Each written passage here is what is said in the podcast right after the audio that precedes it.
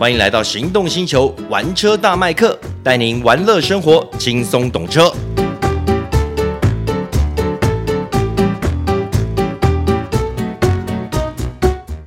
Hello，大家好，欢迎收听玩车大麦克，我是 Michael 汪廷二，哎，我是导叔导观众，哎，今天要跟大家介绍的是一台非常特别的休旅车，嗯，它是一台 LSUV 大型豪华休旅。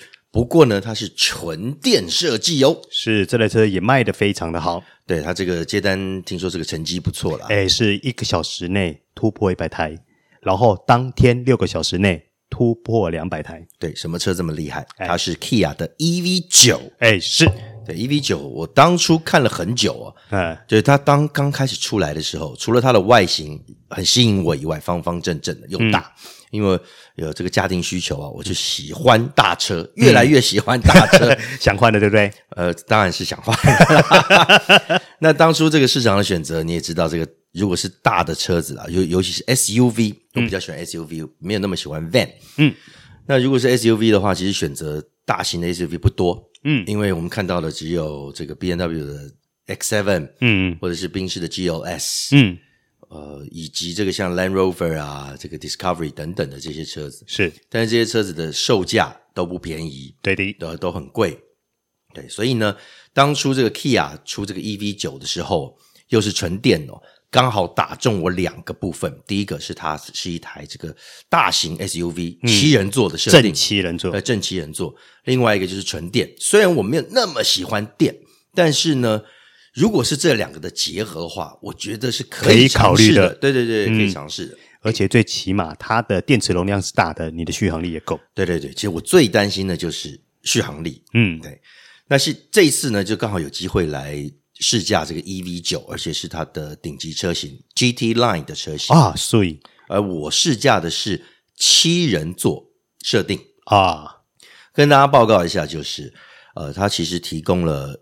基本款就是七人座，然后它有两种六人座。嗯，第一种六人座呢，是它的这个第二排椅子可以旋转，让它跟第三排成这个对坐式的设定。可是那个要选配，哎，这个算是选配的。五万，五万哦，五万块勉强啦，OK 啦。哦，你 OK 吗？好，我 OK，我 OK。嗯，第二种六人座的设定呢，就是这种奥特曼。就豪华式的六人座，嗯，它不能对坐，它不能旋转，但是那个，但是它有对它的椅子有很多这种电调功能，可以让你的琴躺啊，让你可以很舒服的，很像这个总裁一样坐在这个第二排。对，但是也是选配咋办？对，这个一定更贵了，因为它很多电动机制。哎，是的。那我们刚刚讲的这个对坐式的，它其实都是手动的机制。其实我会比较喜欢这种。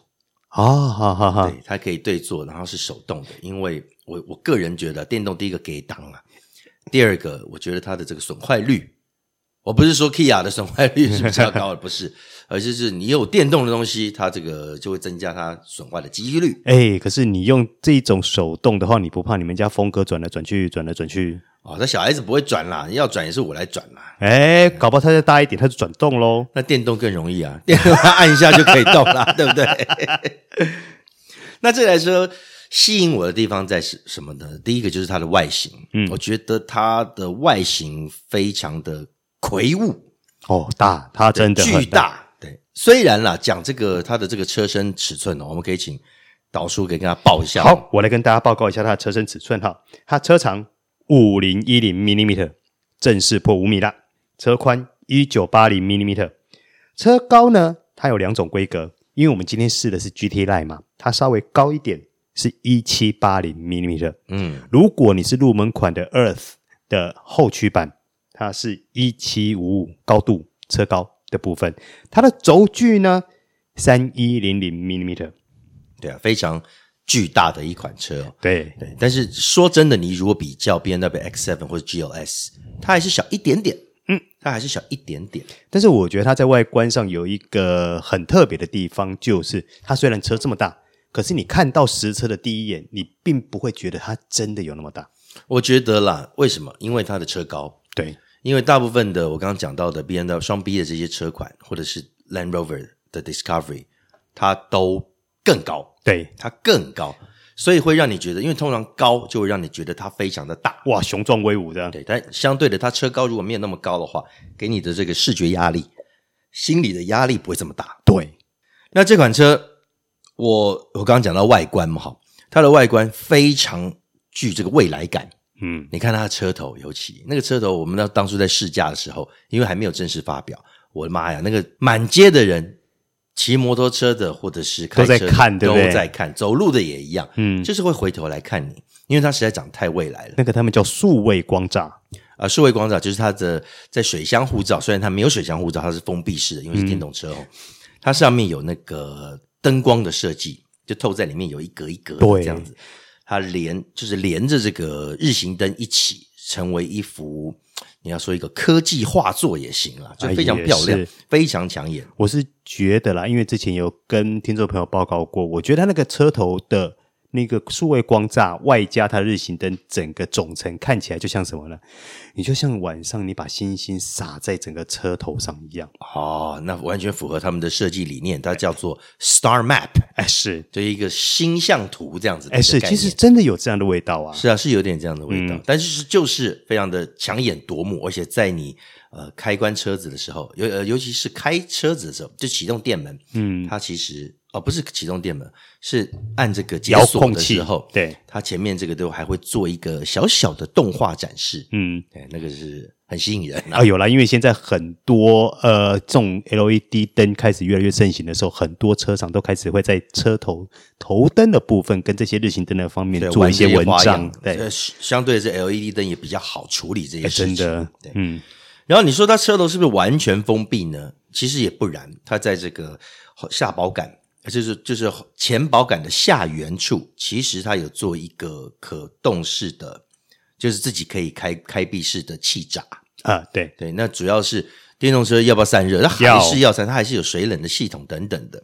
对啊，它就是透过这些呃这些可动式的装置、主动式的装置呢，来协助它的散热。嗯，那如果它在车侧的部分，我其实这台车长得很像什么车？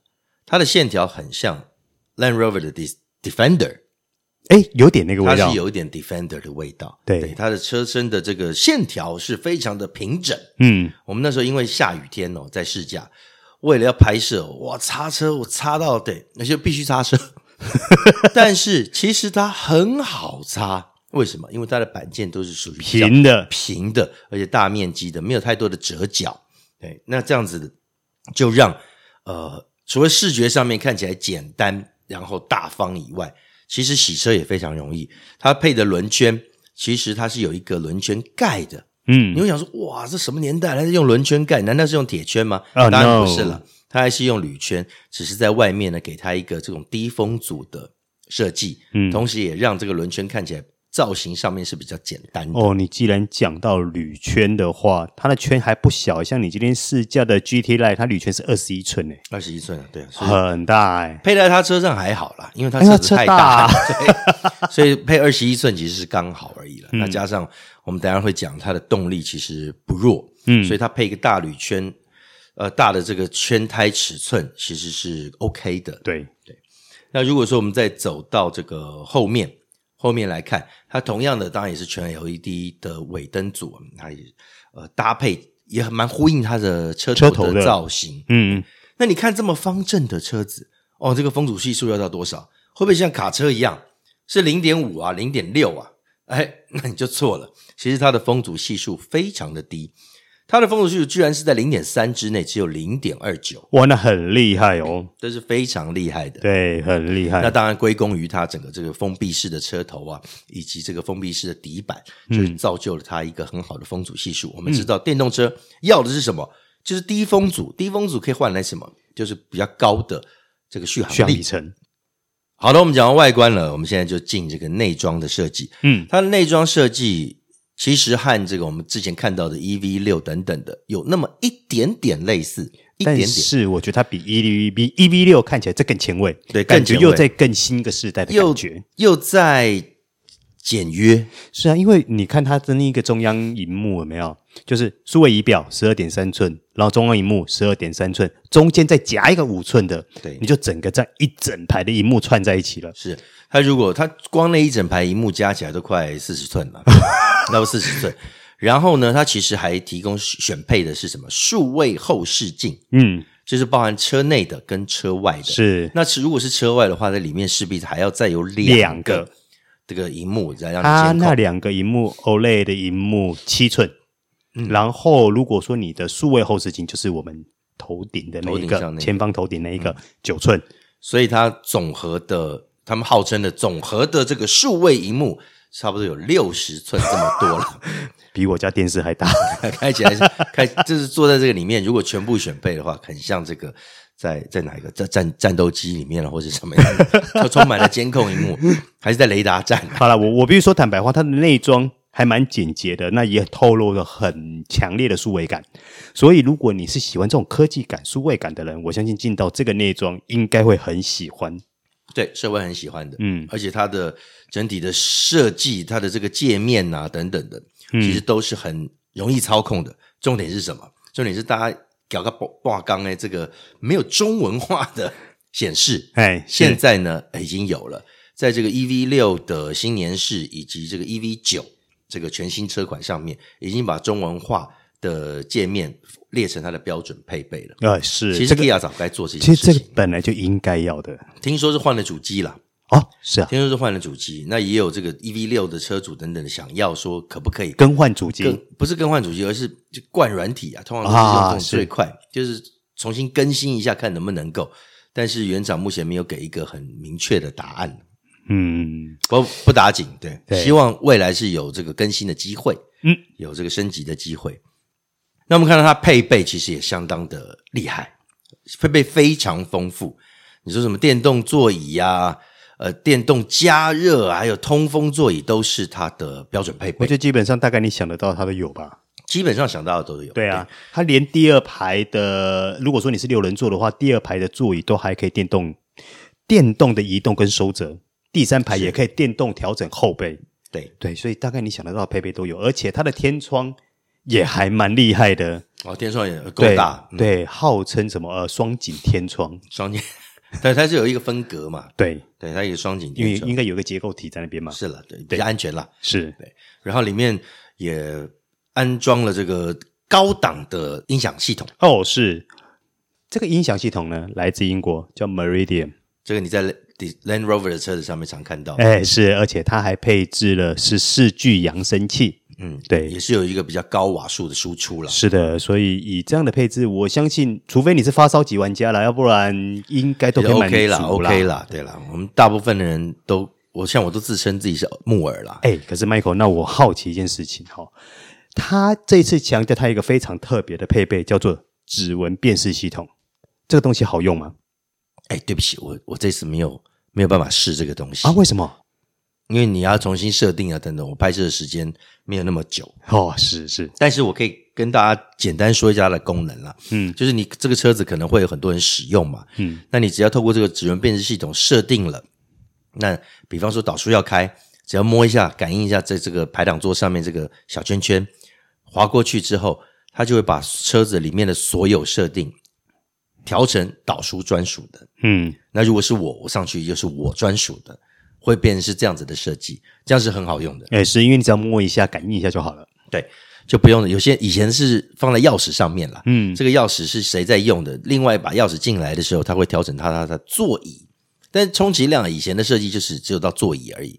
现在是可能包含里面频道的呃设定啊什么的各方面，你的喜好设定全部都会全部都可以你的，对，都是专属的一套设计，这也是蛮贴心的。是，是这个部分还蛮不错的。那我们可以看到它的内装的材质啦，说真的，你就是晃眼这样子一看是觉得都很漂亮，嗯，但事实上它用了很多这种永续环保的材质，嗯，对，这一点是它还蛮强调的部分，对。啊，比方说它的座椅，诶，摸起来不错，但事实上是人造皮的，对，但是质感呢、啊、触感都不错。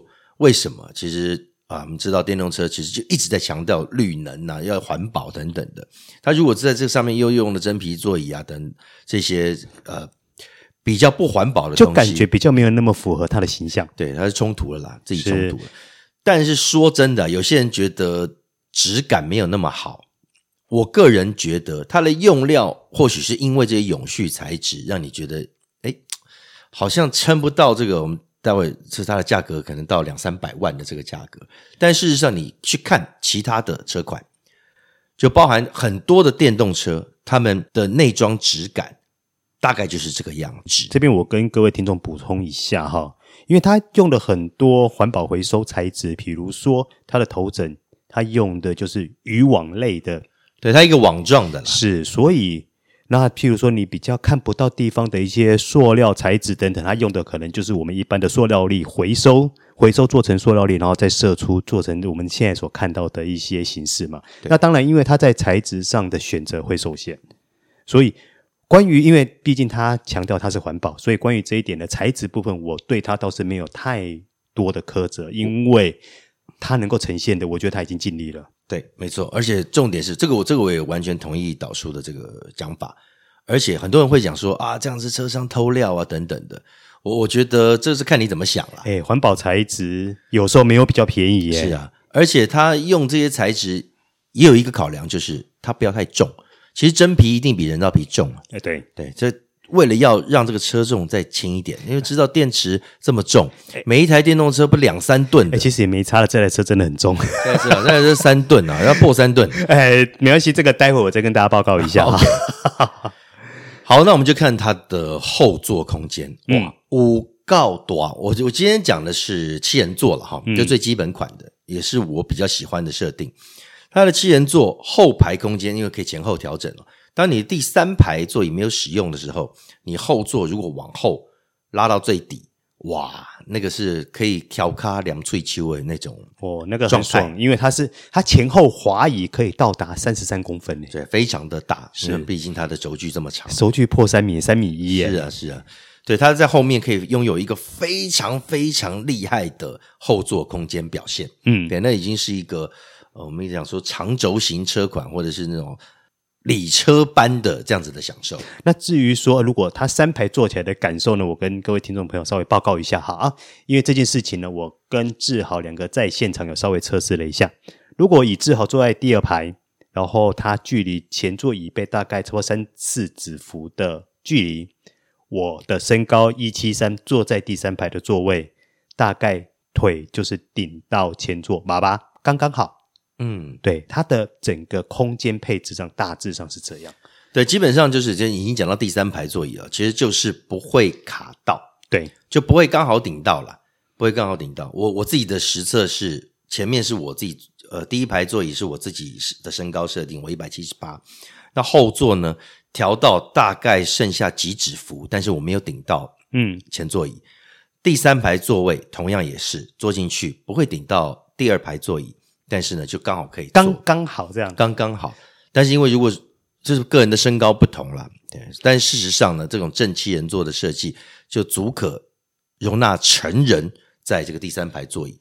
嗯，其实能够有这样的表现，目前放眼这么多台七人座正七人座来说，它算很厉害了。对，而且你想想看，如果是六人座可以对坐，而且我觉得它还有一个优点是。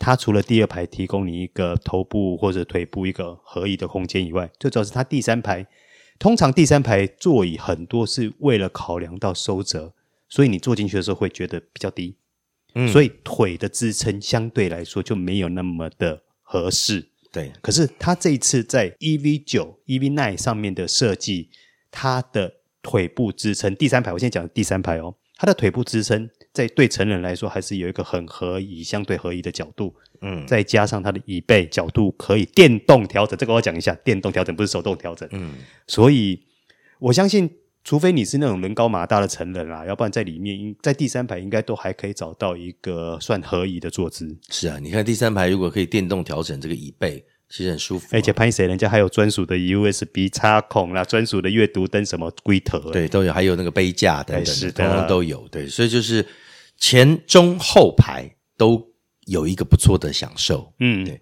那我们刚刚讲到它的第三排座椅可以电动收折，就是它的椅背可以电动调整，主要就是你可以在后座啊，在后箱啦，行李箱打开的时候，直接透过按键就把第三排的座椅往下折，嗯，就要变成行李箱的空间。那第二排座椅呢，也是透过一个按键，它自动就会往前倒。对，所以如果要成就一个最大置物空间，在行李箱这个地方操作非常的容易轻松。嗯。好，那我跟各位听众朋友报告一下它的前后行李箱的空间啊。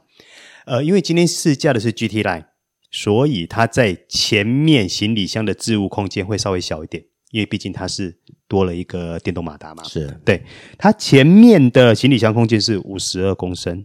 嗯，后座行李箱从三百三十三公升，这个是第三排有在使用七人座的时候。如果你是第三排倒下去呢，它的行李箱空升大约差不多一千公升左右啦，差不多了，嗯，八九百啦。对，国外数据是这样。是，那如果你座椅能倒的都倒了，它最大容量是二三九三公升，哦，很大呢。是二三九三就很好用了，拿它搬家，还是搬家，这不你也给给西龙当坑里呀？而且它有一个很。巧妙的设计，就是其实这台车呢，有专门为这种车速来做设计。嗯，对，那车速的人睡在里面，万一他的这个二三排全部都倒下的状态下，其实他从这个后门出去是很不方便的。是对，因为因为他的座椅倒下卡住了。嗯，他就做了一个在行李箱左边哦，有一个按钮，让你能够在车子里面的时候，直接透过这个按钮就把。尾门给打开，嗯，对，那这样你可以直接出去。这是他们为了车速露营者来专属的一个设计。我我想到的不是露营，我想到是车速。我想车速啊，我以为你想到说被绑架的人就按到那个东西就直接可以。就可以出来，绑架不会用 SUV 啦，SUV 都是整个都是开放空间，我们绑架多一点人，绑架要用 要用房车，你直接把它关在行李箱里面，哦、对不对？哦，不要乱教啊！哎，没有没有，但是要跟各位呃听众朋友说一下，其实，在过往呢，很多房车会有设计一个机构，就是你可以从行李箱打开，可以。穿到车场，对，有一个拉的柄，是一个拉柄拉起来就可以了。对，提供给大家做参考。好，那接下来我们来聊各位听众朋友很关心的它整个动力表现啦。对，它这个是如果是 GT Line 啊，嗯，GT Line 车型我先讲了，它有 GT Line 车型跟 Earth。RWD 车型，嗯，那 Earth W RWD 车型，那当然 RWD 我们就知道后轮驱动，它只有一颗马达，是的，它一颗马达负责驱动后轮。但是我们这次试驾的 GT Line 呢，它是 EW EAWD，也就是电子的四轮驱动，就是它前后都有电动马达，形成了一个四轮驱动设计。嗯，那两款的电池都是用这种 long range 的 long range 的。九十九点八千瓦小时哦，这个容量不小了，很大很大的，嗯、对，是九十九点八度的电量的电池。那这样搭配之下呢，要它有多少的这个马力呢？它的马力高达三百八十五匹。扭力有七十一点四公斤，哦这是 E 到 E A W D 的这个两颗马达的这个车型、啊、就是你今天设呃，你今天试驾的这一款动力设定嘛？当然，如果是 Earth 的后驱版本的话，就是两百零四匹跟三十五点七公斤。哎，说真的啦，我我诚心认为，我们台湾台湾森纳美真的有意让所有订购这台车的人升级到 GT Line。你看，差二十万而已，嗯、可是又多了四驱。又多了这么多配备，马力多了将近一倍，扭力也多了将近一倍。是、啊，要是你这二十万要不要花？哎，他们其实还是想要主攻 GT Line 啊，对啊。但是对于只是想要有一个这样子的外形的或是机能的，其实 Earth RWD 车型也不是不可以啦。没有，但是 OK 了。你看，你多了二十万，你马力跟扭力多了将近一倍，还有很多配备都有差。是，是啊、而且你 Earth 很多选配是不能选的。你要到 GT Line 的等级，你才能够选跟我们刚刚讲的那些选配。嗯嗯嗯。而且另外一个重点是，就是 Kia 非常强调的，它使用的充电系统是八百伏的充电系统，是，也就是它在短短的时间之内就可以从零充到百分之八十。对，它的根据它的数字，十八分钟。诶，如果说你的充电站的你的充电桩的瓦数推供瓦数够高，电压够高的话，它是可以做到这样的速度的。对，嗯，八百伏是它车价为什么这么高的其中之一的原因。嗯，对，但他们非常强调这一点，就是电动车本来你就是需要一个非常快速的充电效率，要不然你使用起来会很辛苦。嗯，好，但是呢，我们再回过头来哈，因为虽然它马，你今天试驾的 GT Line 马力真的很大，扭力也很大，但是因为它车重也很重，我跟你报告哦，它的车重呢，空车空车重两千六百四十一公斤。对，我跟你讲，如果说你成员满载，外加你可能又选配了一些东西，譬如说奥特曼座椅等等之类的，你的当下车重是有可能破三吨哦。那很容易破三吨了，是啊，容易破三吨。说真的，蛮重的。但事实上呢，因为它的，我就说这个扭力其实破七十公斤米，嗯，你开起来一点都没有觉得它，呃，跑不动，嗯，不会拱了。对，它的加速啊、力道各方面是非常的顺畅，所以基本上开起来是轻巧的喽。呃，其实算轻巧了，其实算轻巧，因为毕竟扭力这么大，又有四轮驱动。那它同时也提供了很多这种驾驶模式啊，嗯，比如一般啊、节能啊、运动啊。那我用了运动来开，哦，它运动马是盖囧呢，是哦，对，它加速啦，加速反应什么各方面的都蛮充沛的。但是呢，线性，嗯，对，它开起来还是蛮线性的。哦，你这样讲我，你知道我脑袋，我脑海，我脑海里熊熊浮出一个动物，你知道吗？犀牛。就犀牛这样冲过来的时候，因为犀牛也是吨位大嘛，哎、嗯，有这个有像，哎，对对对，形容的啊，冲过来这样子，对对，我我比较不会形容，我刚刚是第一个想到的是河马，反正意思一样嘛，犀牛比较威的，犀牛比较对，比较像犀牛，嗯，所以它给你的这个加速反应啊，呃，这力道表现啊，是你完全不需要担心的，嗯，它它的这个性能表现其实是和我们讲这个，比方说 X7。它的 M 四呃，它的四零 i 嗯，三点零直六涡轮引擎的这样子的设定的差不多，嗯。嗯，但是因为它是电动车，所以它的动力输出会更及时，因为它对。对啊，因为它没有像油车引擎，它对还要透过变速箱，然后传动轴等等，它是直接就来了，它是直驱的，对，对。所以它的输出反应跟这个直直接的感觉是更好的，嗯，而且安静。这台车的呃隔音也特别经过设计，包含这个底板啊、门板的隔音材啊，以及它呃车窗会选用这种双双层玻璃，玻璃，嗯，所以在里面的宁静度确实是很棒的，嗯。不过我好奇，为什么我刚刚会提到车重这件事呢？因为大家都知道，车重会影响整辆车的操控。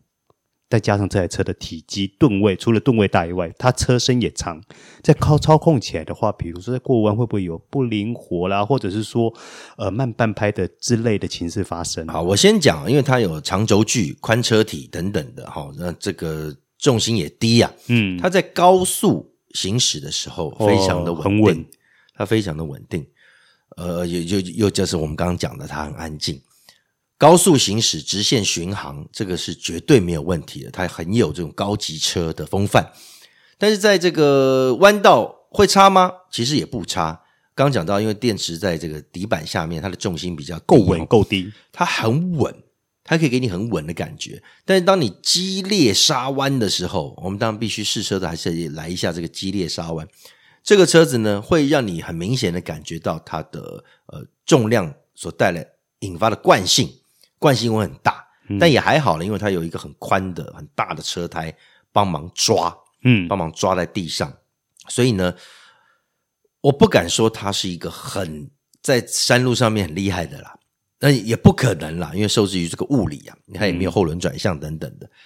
但是基本上你这个一般的状态下，它算是灵活的，嗯，而且给你的沉稳度，这个沉稳感会让你很安心。很宅啦，就是它感觉上就稳稳的服贴在这个地上，毕竟重心低嘛。你不要很操它啦，那哪有人在开这种 LSUV 的嘛？还在很操它的？不太可能啦。对啊，不太可能啦。嗯，对。但是你一般的驾驶状态，它会给你一个很安定、呃安心的感觉。嗯，所以这样听起来的话，其实它对于大多数人选择这台车提供的操控表现，应该都满足需求啦。是，而且它的 EAWD 其实也提供了很多就。包含是这种越野、轻度越野的这样子的功能，嗯，所以即便是你在露营区啊，或者偶尔会跨一个什么碎石啊、沙地、小溪啊，这个 EAWD 系统也能够应付。好，那最后我们来聊一下它的价格啦。对，当初啦，我希望它的价格的设定啊，是能够在两百五十万以内啦。哎，我觉得你想的有点多。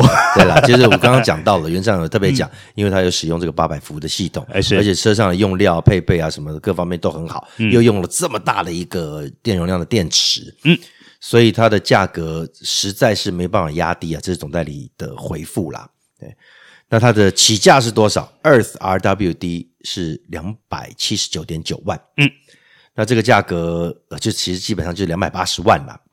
对，那如果是 GT Line AWD，其实我们试驾这个顶级车型的话是两百九十九点九万。对，但是目前讲的这些都是预售价。对啊，我们希望有一天第一季正式发表的时候，它会给我们一个呃非常兴奋的价钱。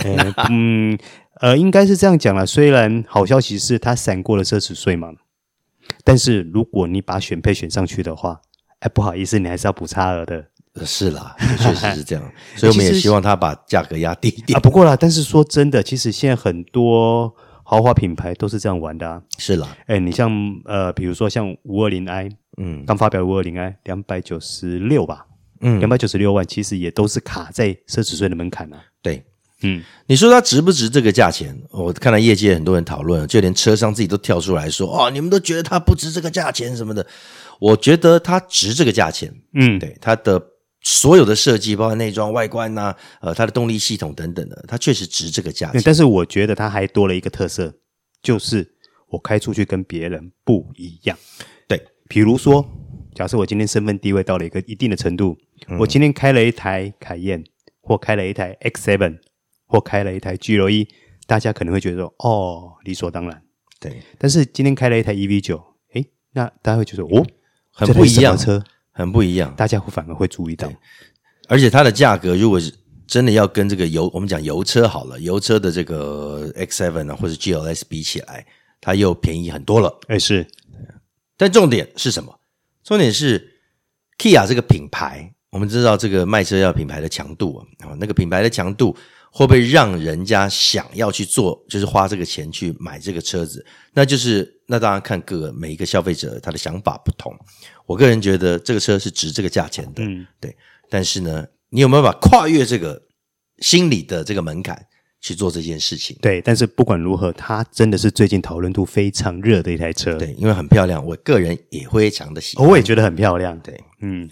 好的，今天跟大家介绍的是 Kia EV9 GT Line AWD。这台纯电大型正七人座休旅车啊，希望大家会喜欢。